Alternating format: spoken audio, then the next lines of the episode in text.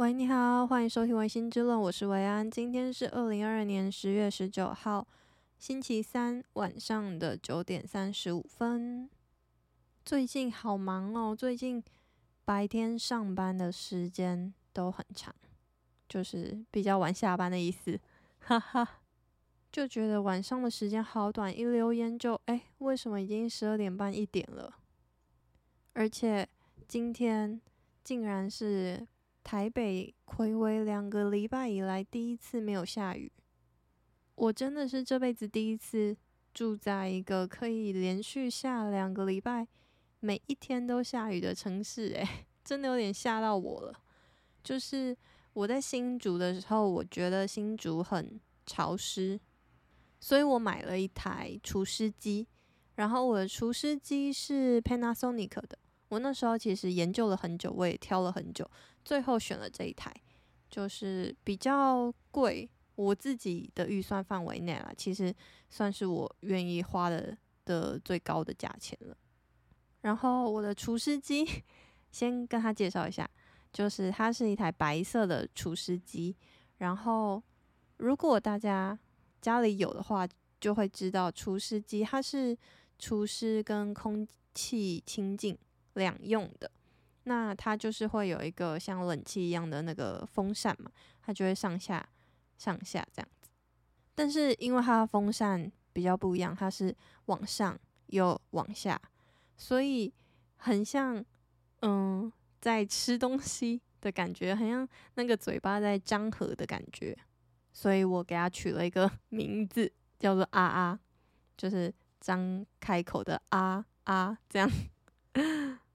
不知道大家会不会给家里的东西取名字？我有取名字的东西，有我的车，我的机车，因为我的机车从以前到现在都是白色的，而且都没有很大台，所以我机车都一直叫做小白，就是我会叫我的小家的机车叫做小白。那我的老家之前有一台机车，是比我年纪还要大的机车。从我妈还没有生我之前，她就在骑的一台机车，但前阵子已经报废了。那一台车就是那种很老式的雅马哈一二五，就很巨大的台，然后很重。然后因为它 是绿色的，所以它叫做小绿。所以我们家以前有小白跟小绿。我是一个 很不会取名的人，但我又很喜欢取名，像是我家之前有一只很大的熊。大概九十公分高的熊，然后可以是泰迪熊，可以放在床上的那种。然后它的 名字就叫做熊，我就会说熊啊这样子。哇哦，大家这个声音大家可能有听到，外面竟然有一个非常长又大声的喇叭声，诶，傻眼。好，拉回来，所以。我家的这台厨师机，因为它也是白色，所以我当初其实很困扰。我想说，小白已经用了，可是它也不能叫做大白，因为它的体积没有比机车还要大，叫大白感觉很奇怪。然后它的体积其实 也没有很大，所以也不能叫做大白。所以那时候我在那边想了很久，想说，哎，还是要叫阿白。但阿白听起来又很奇怪，所以后来就叫它阿阿，嗯。所以我家的除湿机的名字叫做啊啊，好，我离题了。就是我在新竹，我觉得新竹很潮湿，所以我买了。殊不知来台北的这两个礼拜，我第一次感觉到什么叫做你开了除湿机，但你还是觉得很潮湿的感觉，就觉得啊，好像都没有在休息，耶，就啊啊，不断的每天一直不断的工作，我连。就是我要去上班之前，我也会给他开个定时个几小时，不然我很害怕我家的衣服啊或者是什么东西都发霉了。我最近就是因为这两个礼拜的下雨，就真正体会到了台北的威力。今天下班的时候发现雨停了，就真的觉得哇，太幸福了吧！我终于不用撑伞走在外面，然后。雨又很大的时候，然后台北的风，因为台北很多大楼，所以台北的风照理说应该不会比新竹大。它在平常的平面道路上也没有，但是在大楼跟大楼之间的时候，它的风就会大到比新竹还要大，就很令人崩溃。因为你的伞就会不断的开花。我第一次体会到什么叫做被伞打到，真的是超痛的诶。然后 讲完了下雨，还要跟大家分享我最近发生了一件微微崩溃的事情，就是我前几天晚上十一点多，我在洗澡，我进去，然后我在就是手洗完衣服的时候，我正要开始洗澡的时候，就是全身都冲湿了，头发啊、身体都湿了。因为前几天很冷嘛，所以我就冲了久一点。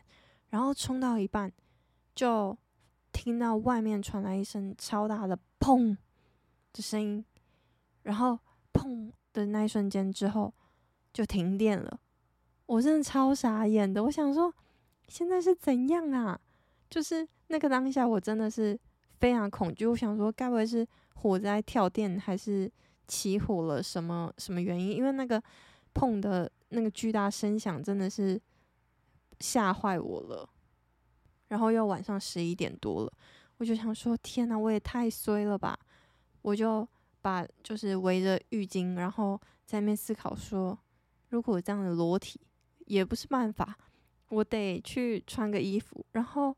因为我还没洗澡，我就只是把身体冲湿而已，而且我头发都还湿的，所以我就换了衣服，然后头就裹着毛巾，想说到底该怎么办。然后后来我就打电话给房东，说这个状况，因为我看从我家窗户往外看的时候，发现路上的路灯跟对面的房子都还有亮灯，但我们家这一栋的楼梯。已经不是楼梯，是电梯。电梯已经没有电了，然后楼梯间也都亮了那个紧急照明的设备，而不是上面的日光灯。所以我第一个想法是：哎，该不会是只有我们这一栋停电吧？会不会是嗯这一栋突然可能用电一瞬间过高之类的，而不是一个常态性的事件？后来就房东有去帮我确认，然后就发现我住的这一区在某几个区域里面突然停电，所以可能要大概快一个小时才修得好。停电的当下就只能等待，那个等待真的是会让人蛮郁卒的，因为已经晚上十一点多了，隔天还要上班，我的头发还是湿的，外面又在下雨，就有点。进退维谷是这这这个成语吗？有点忘记。幸好就是等了四十分钟吗？一个小时内的时间，电就来了。然后我就用非常快速的速度洗好澡，然后躺到床上。第一次觉得可以有电是多好的事情。我今天就跟阿宽说：“。”真的很衰耶！为什么会停电？他竟然回很幽默的一句话，就是我听完我就有点笑出来的，说：“啊，也要停电，你 podcast 才有主题可以讲啊！”我就笑了，我就觉得嗯，好像是也是这样子说吼，蛮有趣的。然后还想要跟大家分享一个有点搞笑，我自己觉得蛮愚蠢的一件事情，就是。阿宽前阵子不是来录音吗？就是其中一集的 podcast 是他主讲嘛。他在用的时候，他就因为我跟他说，诶，可以有耳机去监听你的声音，他就问我说，为什么耳你耳机是不是坏掉了？我就说，诶，没有啊，我的耳机没有坏掉啊。他说，你耳机只有一边有声音，诶，我就回他说，因为。我的麦克风是单声道，所以它的单声道接上耳机，当然只有一边会听到，所以你只会听到一边是很正常的，你本来就不应该听到另外一边。后来他就哦哦哦这样，然后哦完之后，又过了一阵子，他又说：“哎，你的耳机好像真的坏掉了。”我就想说，怎么可能？他没有受过什么样的就是摧残还是什么？因为我也不常用耳机听音乐或者是做什么事情。我还去怀疑他，我就说应该是你的手机或电脑坏掉，应该不是我耳机坏掉吧？没想到经过实验发现我的耳机真的坏掉了，然后我还因为我常常会用到耳机的时候是我录音的时候，所以我都不自觉这件事情，我还去怀疑别人的 电脑坏掉，就觉得。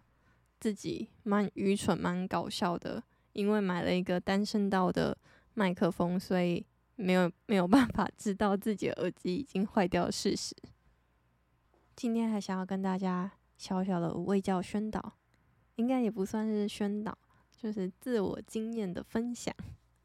我今天去打完 HPV 的第三剂了。HPV 就是俗称的子宫颈疫苗，它是男生跟女生都可以打的一种疫疫苗。我打的是九价，九价一共要打三剂，它三剂其实都是一内容物都是一样的东西，但是你要打三次。那我在今天终于打了第三次，所以我整个疗程已经结束了。我今年已经二十七岁了嘛，那打这个 HPV 疫苗呢，在医生的建议都是在有性行为之前，然后在二十六岁之前来打这个疫苗，它的保护力会是最强的。那我其实，在去年之前我都。完全不知道这个疫苗，就是可能在零岁的一些时间依稀有听过，但是我完全不理解它到底是什么东西，然后打的必要性在哪里？是我去年认识了一个医生，他叫做奶茶，奶茶医生，奶茶医生他在群组里面就非常积极的在宣导，就是如果有。谈论到这类的话题的话，他就会非常建议大家都要去打疫苗，不管是男生或女生。那他每次都会特别强调女生一定要去打，因为对女生这样子会比较有保护。毕竟有可能生病或是怀孕的都是女生的几率比较高。我被他这样子耳濡目染之下，我也觉得，哎。我人生是不是得去打一下？可能对我自己比较安全，所以我今年就给自己设定了一个目标，就要去打。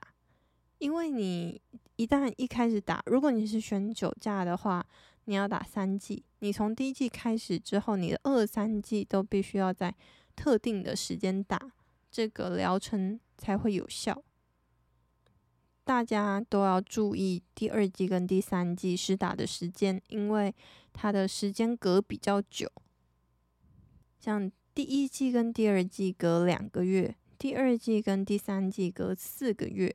我当初是希望可以让医生让我挂四个月后的诊，但是他说太久了没办法，所以大家就要自己记得时间，然后回去施打。另外，打这个如果没有补助的话，因为我听说好像国高中有些地方政府会补助，让所有的高中生、高中女生都去打。但我们以前是没有这样子的机制，所以我现在才打。那自费施打这个疫苗的话，一剂要六千多，可能六千到六千五之间。我目前打的。价钱大概都在这之间，然后你还需要加上，除了药剂本身之外，你还要需要加上施打费跟门诊费，所以加起来大概六千五左右，一剂六千五，所以三剂大概就快两万，也不是一笔非常小的费用，所以大家也要评估自己的实力，就是要做好金流规划再去施打。不然你可能 会一个其中一个月的的生活费会变得非常吃紧。我自己对于 HPV 子宫颈疫苗的理解，就是有一点像是小时候我们还是婴儿的时候，有一些必须打的疫苗。那 HPV 疫疫苗的重要性，就是像这些小时候必打的疫苗，就是它应该算是一个必打的项目，但是它还没有被纳入。可是重要性等同于那些，所以是要去打的。最后，想要来跟大家说一下关于去日本你可以买的伴手礼。因为最近真的太多人去日本了，真的好羡慕哦！大家在这边顺便先分享一个，我觉得我朋友问我的一个超级可爱的问题。有一天，他就传了一个日本的一个地图传给我。大家可能依稀知道，日本有樱花季跟枫叶季。樱花季的话，日本会有一个地图，就是一个。气象预报做的嘛？我有点不确定是哪一个机构做的，但就是一个日本的地形，就整个日本四个岛的地图，上面会有就是樱花盛开的状况。樱花的话，就是从南边一路盛开到北边嘛，那所以南边会比较早开花，北边会比较晚。那这个地图就会随着时间的推移，它会做一个实时的转播。让大家可以知道说，哎，现在我去哪里可以看得到樱花呢？如果我是特别要去追樱花的人，我就必须要注意我去的地点跟时间。这件事情是我觉得最厉害的事情。我那时候因为我的大学有一个非常有名的步道，有两个步道，一个是小叶懒人步道，一个是黄花风铃木步道。那两个东西。不是东西，那两个步道都是非常季节性的，尤其是小叶懒人，它还会要赶上嗯打扫阿姨的打扫时间，因为小叶懒人它最漂亮的时候就是一片变黄的时候，更漂亮的时候是它的黄全部黄色叶子全部掉落下来，那洒在人行道上面就会变成一个黄色的走道的感觉。但是它毕竟是落叶，那我们学校的嗯清洁团队也都非常卖力，所以你一不小心没有注意时间，或者是没有人帮你嗯把风的话，你会很容易就错过了小叶懒人的季节。黄花风铃木的花期就比较长，但是它也会因为因为它是在梅雨季节嘛。那梅雨季节会遇到就是下雨，下雨的话就很容易一夜之间花瓣全部都被打落，就不会那么好看。我那个时候在学校的时候，我就很想要说，就是如果我们也可以像是日本一样，有做一个花季的实时图，可能放在学校官网啊，就是在黄花风铃木开的那个月，就是在官网可能会有一条 highlight 说，哎。今天黄花风铃木开的状况怎么样啊？我就觉得应该会有助于推广学校的风景校誉吗？我不知道。好，拉回来，所以呃，日本的樱花会有这个地图，那日本的枫叶也会有这个地图。但是日本除了枫叶之外，秋天还有另外一个植物叫做银杏。银杏是什么东西？就是。我的那个 podcast 的图，我 podcast 的封面不是一个女生坐在椅子上，然后后面有一片叶子，那一片叶子就叫做银杏。银杏在夏天的时候是绿色的，在秋天的时候就会变成黄色的。那在日本的地图上面呢，秋天就会有两个，因为有枫叶跟银杏。那枫叶的话，在日本的汉字就叫做红叶，红色的叶子。银杏的话会叫什么叶子？给大家三秒钟。没错，就叫做黄叶，黄色的叶子，非常一目了然的样子。但我朋友那一天就是传了这个地图给我，这个地图的上面就是红叶，下面就是黄叶。他就问了一个我一看到我就笑出来的问题，他就说：“请问黄叶是准备凋谢的意思吗？”我当下真的觉得太可爱了，原来不会日文的话，可能还会有这样子的误解。那我就马上跟他说：“哎，不是，黄叶是指指说银杏开花的嗯时间跟地点这样子。”顺便给大家一个科普，就是黄叶跟红叶在日文汉字里面的意思。当然，你可能会说：“哎，枫叶明明就超多种颜色。”没错，我很认同你。但是，呃，银杏只会有黄色，所以日本的话就是用红叶跟黄叶这样子做区分。回到伴手礼，首先要跟大家推荐一些食物的部分。第一个，先推荐一些常见的食物，我觉得大家绝对都看过，而且台湾甚至也都买得到的，就一定会是永远不败的薯条三兄弟。这是第一个。那第二个就是搭配的是北海道的。那个白色恋人，我个人是喜欢原味的，外面跟里面都是白色的那一个口味。那第二个 level 可能大家在东京的羽田机场应该会超级常看到，就是有一个长得像香蕉的蛋糕，它外面是香，就是普通的蛋糕，但是里面是香蕉酱，它的味道非常浓，而且它的赏味期限也不长。所以，如果要买这那个东西的话，大家可能要注意赏味期限的问题。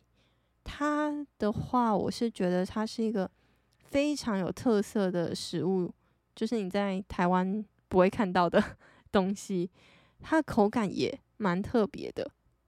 我个人是觉得它不适合会很刷嘴的那一种，它就是很适合带去办公室，然后一人一个。因为它吃完一个其实就蛮腻的，因为它很甜，但是它非常有日本的感觉，所以你拿去办公室发这个，全世界就会知道啊，这个人去日本啊，他带回来一个蛮精致的东西，是一种这样子的感觉。最后要推荐给大家我毕生的挚爱，叫做半月，是一半的半，月亮的月，它。的店叫做镰仓五郎本店，然后他卖的这个半月呢，有一点像是全联都会卖的法兰酥饼，不知道大家有没有吃过？外面是那种脆薄薄的煎饼，里面就薄薄的一层，呃，奶油夹心，它的口感跟逻辑差不多，就是那样子。不一样的是，这个半月它就是有一种。非常好闻，烤过的焦香，它的档次就是硬生生的，不是全联的档次。你会觉得是一个非常精致，然后吃完会非常幸福的一个饼干。我第一次吃到是我一个日本朋友送我的，我一吃完我真的念念不忘诶，然后我忘记我有没有分给别人，别人了，但是我就算有分给别人，我也是。忍痛割爱的分给别人，因为我记得我当时的心情是：我的天呐，我想要把它占为己有，我根本就不想分给任何一个人。但因为它其实也蛮少的，它一盒好像六片而已吧。总而言之，我就对于这个饼干非常的热爱。后来我有一个非常好的大学朋友，他是我大学的室友，他叫做一下。然后一下去日本的时候，他就很贴心，真的超级无敌贴心，他就带回来了一盒的半月给我。我那时候看到，我真的觉得很幸福哎！就是第一点是被人家记得，第二点是他带回来的东西真的是我看到我眼睛会发亮很久的那种。跟大家讲我有多爱这个饼干，我爱到。现在半月的盒子还被我拿来装东西，被我装卡片，因为那个盒子的材质非常的好。好，我就这样子推荐了我最热爱的饼干给大家。大家如果要去买伴手礼的话，也非常推荐半月，也欢迎半月 来跟我投业配。说到食物的业配，我最近确实也收到了一个微微的业配，但是听我的 那个 podcast 并没有折扣码，因为嗯，这个朋友也算是在很辛苦的经营，他也是小本经营，所以还没有给给办法给大家很大的折扣。如果我们这个群组的大家很给力的话，啊，不是群组的大家啦，是听我 podcast 的人很给力的话，说不定我就可以来跟他谈一个下折扣。他是一间大饼店，不行，我不能说他是大饼店，他是一间传统糕饼店。他是我的朋友培安开的店，他的名字叫做林奇珍饼铺，他。的林是双木林，奇怪的奇，珍贵的珍。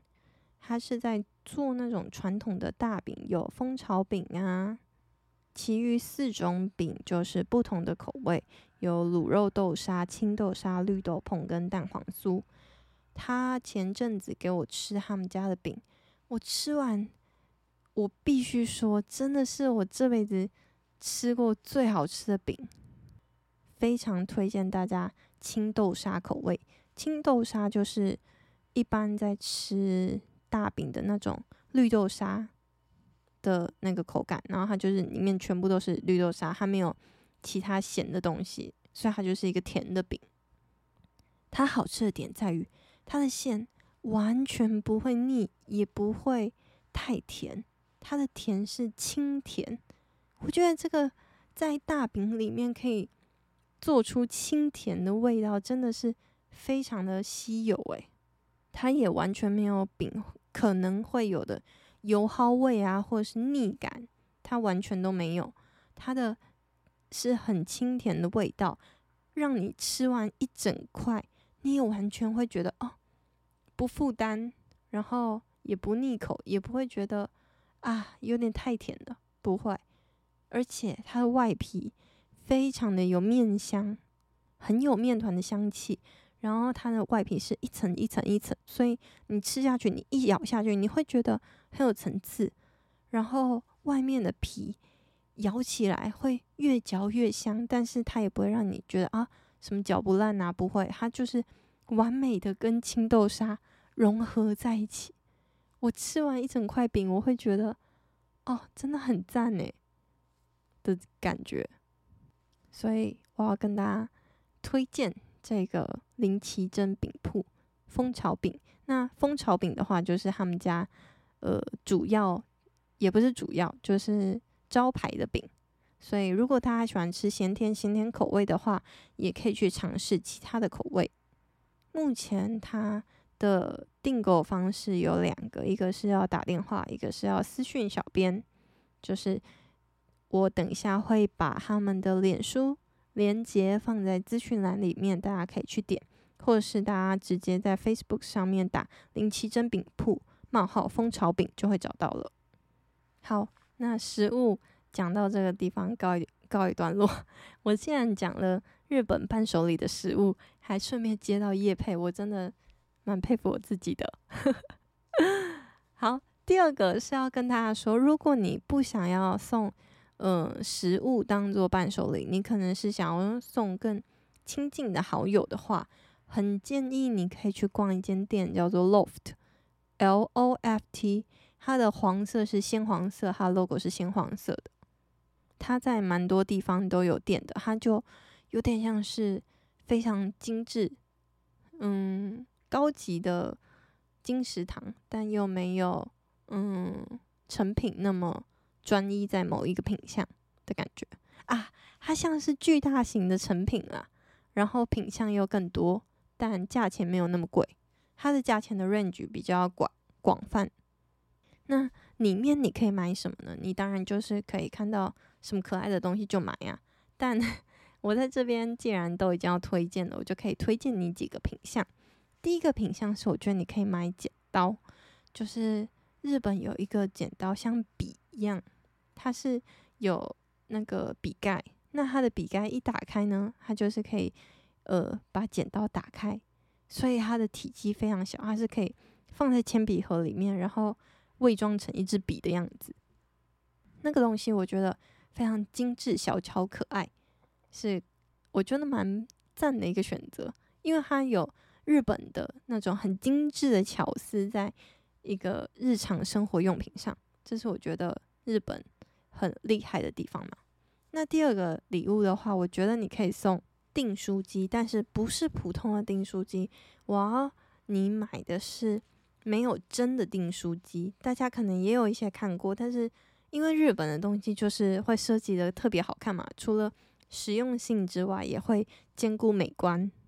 大家要注意的是，没有针的订书机又分成两种，有一种是它会打洞，它是会打一个洞，然后把你的纸凹起来，来做出固定的动作。因为你订书机，你就是假如说三张纸，你就是要把三张纸订起来嘛，那它就是把三张纸就统一挖一个洞，然后挖一个洞，多的那个纸呢就凹起来的这样子。那这样子的订书机，它就是会破坏纸的本身嘛，但如果你不想要破坏纸的本身，你也不想要你纸就是你的文件上面就多了一个洞，不好看。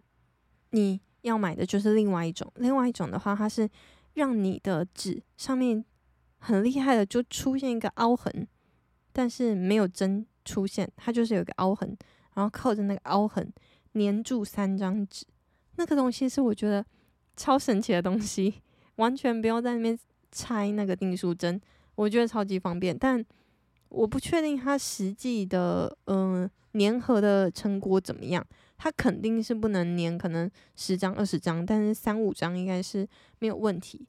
需要注意的就是它有可能就是粘力不太够，所以有可能会有掉纸的风险。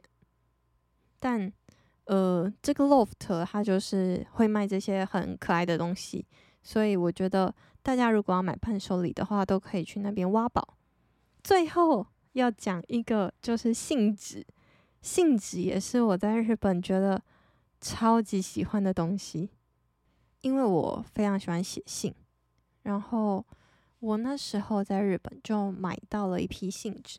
我后来写信的时候都用那个信纸写，因为信纸很漂亮。我真的觉得有一种会让你在写信的当下心情也很好。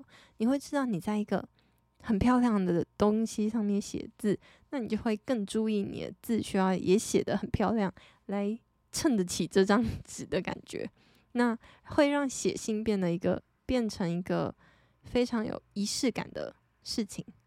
而我后来写完了那些我从日本买回来的信纸之后呢，我就真的隔了很长一段时间都没有再写信，因为第一点是那个信纸很贵，第二点是。你在台湾就是找不到那么厚、那么漂亮的信纸，那你就会觉得啊，我不想要浪费我的文采，自己说自己是文采，就是不想浪费自己的那么用心的东西，在一个很便宜的东西上，感觉就会怂掉。所以我也是非常感谢我的朋友，之前去日本玩的时候，他叫莉亚，去日本玩。他就是去逛 Loft，就帮我买了日本的信纸。我那时候真的也是很感动，跟我看到半月饼干一样的感动，就觉得哇，可以拥有这个纸，真的是好美好哦。但那时候就是请他代购，因为那个纸真的太贵了。可是因为时间太久，我们都已经经历了一个疫情，一个两年多的疫情，所以。那个信纸也被我写完了，就让我觉得啊，又有一个信纸荒了。只能说由奢入俭难呀。好，那以上就是我推荐给大家，如果你去日本，你可以买的一些比较有特色的伴手礼。那 在药妆店买的那些，我相信可能大家都已经研究到。比我还透彻 了。如果大家有需要药妆店的介绍的话，我可以也介绍一集，就是在下一集可能就跟大家介绍一些可以买的东西。那这一集就先这样子，大家拜拜。